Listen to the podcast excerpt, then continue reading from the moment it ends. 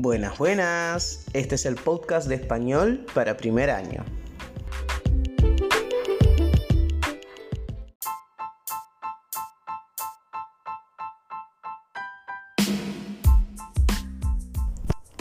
Buenas chicos, en esta semana vamos a empezar a trabajar un tipo de texto que ustedes ya lo vieron en la escuela y nosotros ya lo vimos a principio de año cuando aún teníamos presencialidad.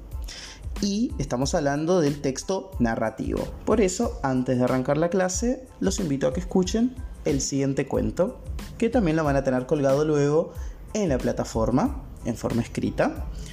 Este cuento se llama Doña Mimosa y la Tormenta y es del escritor Ignacio Olmedo.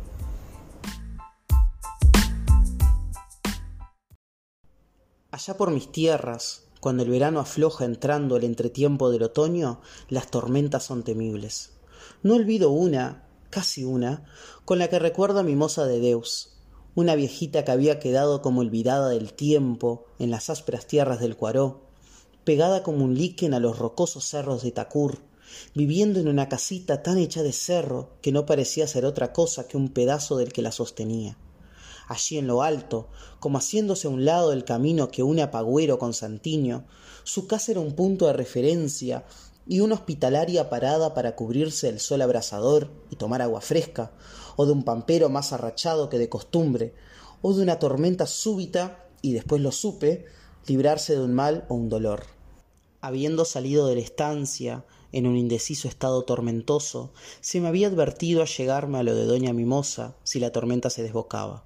Pues bien, cuando terminamos la dura cuesta, desde allí, justo desde la cúspide, vimos, pues mi caballito también se inquietó, que el cielo se iba a volver pedazos, por el tronar que los valles repetían, mientras un oscurecimiento repentino anochecía al casi mediodía. Cuando guié hacia la casita, el overo pareció entender y apuró el paso. Antes de apearme, ya doña Mimosa estaba dándome sus buenos días, y me llevó al galpón donde instalé mi caballo entre perros confianzudos y oledores y matronas gallinas orondas que se susurraban píos tranquilizadores mientras familiarmente caminaban casi entre las patitas de la vieja. Los árboles, casi todos paraísos cargados del verdor del verano, estaban, por el brusco cese de la brisa, concentrados, atentos a aquello que parecía prever el fin del mundo, de un mundo que por la oscuridad se nos había achicado a unos pocos cerros esfumados. Y nosotros allí, y mimosa sonriente, tormentón macho, capaz de mover un cerro, pero todo en este mundo tiene cura, y a mí no me gusta que me muevan el techo. Noté que no había tomado las precauciones comunes ante una tormenta, o tormentón macho, como decía. No se había dado el trabajo de cerrar ventanas y puertas, y andaba con sus pasitos de pajarito viejo en su jardín, cortando con cuidado ramitas de romero. Con ellas entró a la casa y salió llevándolas con una copa de agua y un hacha.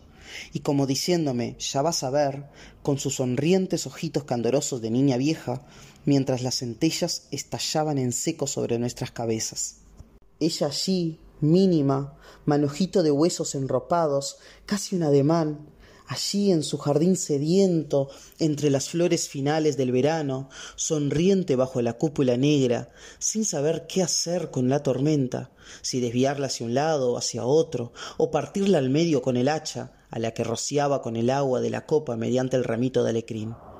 Se despertaba el viento huracanándose, trayéndonos el olor dulzón del capín entre el polvo de la cuesta, mientras los relámpagos desgarraban el cielo emplomado.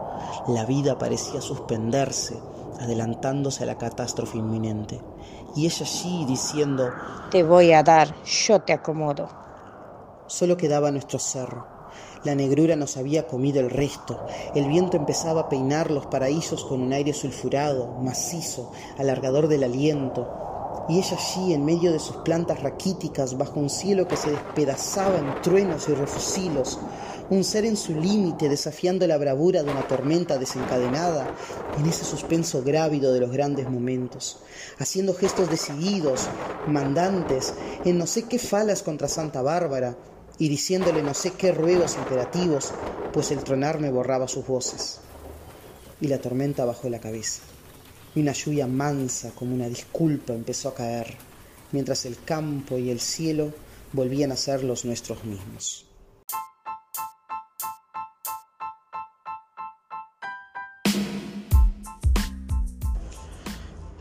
Espero que les haya gustado el cuento. Entonces vamos a ponernos a reflexionar un poco sobre los textos narrativos. Bueno, ¿qué es un texto narrativo?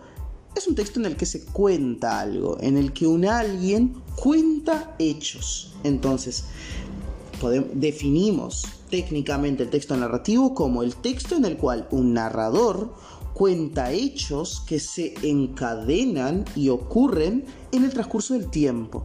Y además que se ambientan en un lugar y esos hechos le suceden a unos personajes específicos. Partiendo de esto vamos a tener cuatro elementos que nos van a distinguir que este texto es narrativo y no es otro tipo de texto.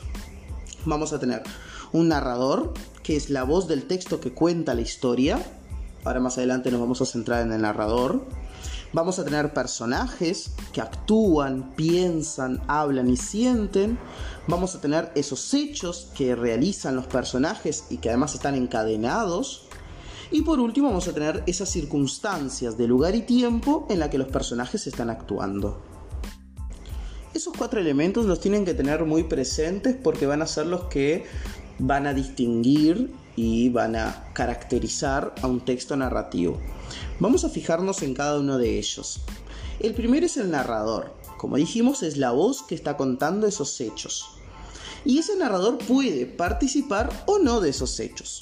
Si el narrador participa de los hechos, cuenta hechos que le están ocurriendo a él o que le ocurrieron a él, vamos a decir que es un narrador interno. Y ahí en el narrador interno, el narrador es un personaje que actúa en esos hechos, porque cuenta lo que le está ocurriendo a él. Si el narrador no es un personaje, es decir, no le está contando hechos que le ocurrieron a él, sino que le ocurrieron a otros personajes, es un narrador externo, está fuera de la trama contando todo lo que está ocurriendo. Entonces vamos a tener dos tipos de narradores. Tenemos dos tipos de narradores, el interno y el externo.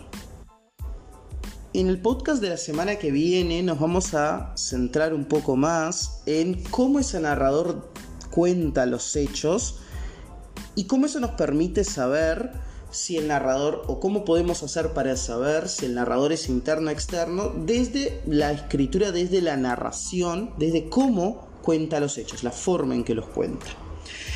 El siguiente elemento que nos vamos a centrar ahora son los personajes. Bueno, son esos actores, son esas personas, entre comillas, o pueden no ser personas, que llevan adelante los hechos de la trama.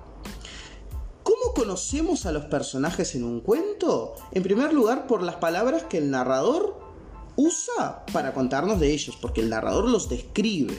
En la mayoría de los cuentos, el narrador va a describir estos personajes, va a describir sus rasgos físicos, su personalidad, circunstancias de su vida, nos va a contar hechos de esos personajes y así vamos a ir reconociendo los personajes. Tengan esto muy presente porque van a tener que hacer un ejercicio con respecto al cuento de Doña Mimosa y la Tormenta. Entonces, estas características las tienen que tener bastante claras y si no les quedan claras, recuerden que van a tener un foro en la plataforma Crea para preguntar todas las dudas que tengan. Entonces, conocemos los personajes por la descripción que hace el narrador, por las palabras que el narrador usa cuando cuenta lo que ellos hacen o dicen en esa trama. Así de esa manera nosotros vemos, entre comillas, a los personajes actuando, haciendo cosas. Y por último, por lo que ellos dicen de otros personajes en sus propios diálogos.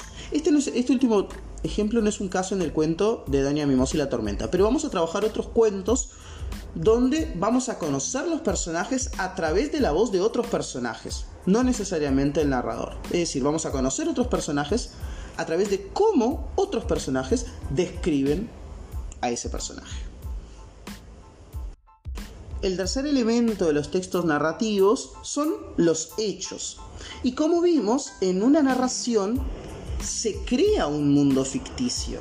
Se crea un mundo donde el, lector y el autor, el autor no necesariamente es el narrador.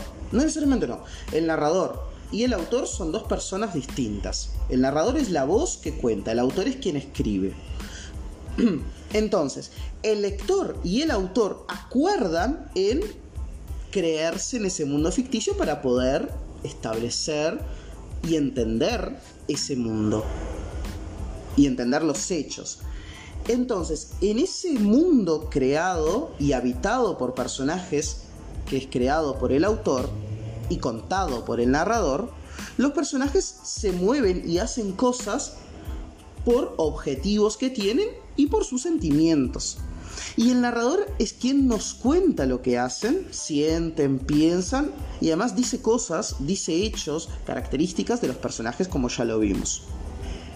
Los hechos en una narración ocurren siempre en un lugar y en un tiempo específico, que puede ser dado o podemos intuir, podemos imaginar, pensar dónde y cuándo ocurre eso. Puede que el narrador nos lo diga, puede que no, puede que nosotros nos demos cuenta por las descripciones que hay en el cuento. Y además los hechos principales se desarrollan entre sí. Si recuerdan el cuento de Montevideo Bar, los hechos ocurren en una serie. Primero, las dos amigas se juntan en el bar, charlan, el camarero las escucha, después una saca hojas de un diario, lee las hojas de ese diario, eh, comienzan a decir, ah, ojalá mis hijos escribieran así. Son ellos que se van conectando. Las amigas charlan, sacan las hojas de un diario, leen las hojas del diario. Lo mismo ocurre en Doña Mimosa y la Tormenta. Y van a tener un ejercicio en el cual van a tener que contar cuáles, qué hechos ocurren en esa narración. Pero como dijimos, esos hechos están relacionados entre sí, donde uno tiene una consecuencia en el siguiente, o la consecuencia de uno se refleja en el siguiente hecho. Esa conexión entre los hechos nos da, recuerda cuando trabajamos el FAC, nos da la coherencia. Que un hecho se relacione con el siguiente nos ayuda a que el texto sea coherente. Es decir, yo entiendo lo que está ocurriendo porque los hechos están conectados. Si no hubiese esa conexión, el texto no sería coherente. Ojo, que, el que los hechos estén conectados no quiere decir que tengan que ser sucesivos. Quizá empieza por el último, salta el primero, pero todos al final se van a conectar. Si no se conectan, muy difícil que el texto sea coherente para el lector y que el lector termine por entenderlos. Por último, quiero dejarles que tengan en claro que todo, todos los hechos contados en una narración siempre son ficción. ¿Por qué son ficción? Porque ocurren en la mente de un autor y él lo escribe y un narrador nos cuenta. Por más que se parezcan un montón a la realidad, siempre son ficción.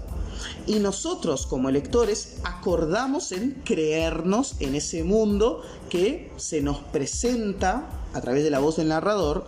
Nosotros acordamos en crearle ese mundo para que nos atrape la trama, podamos entender. Pero tengan en claro que el cuento es un cuento, una novela, cualquier texto narrativo, cualquier texto literario en general, siempre es ficción.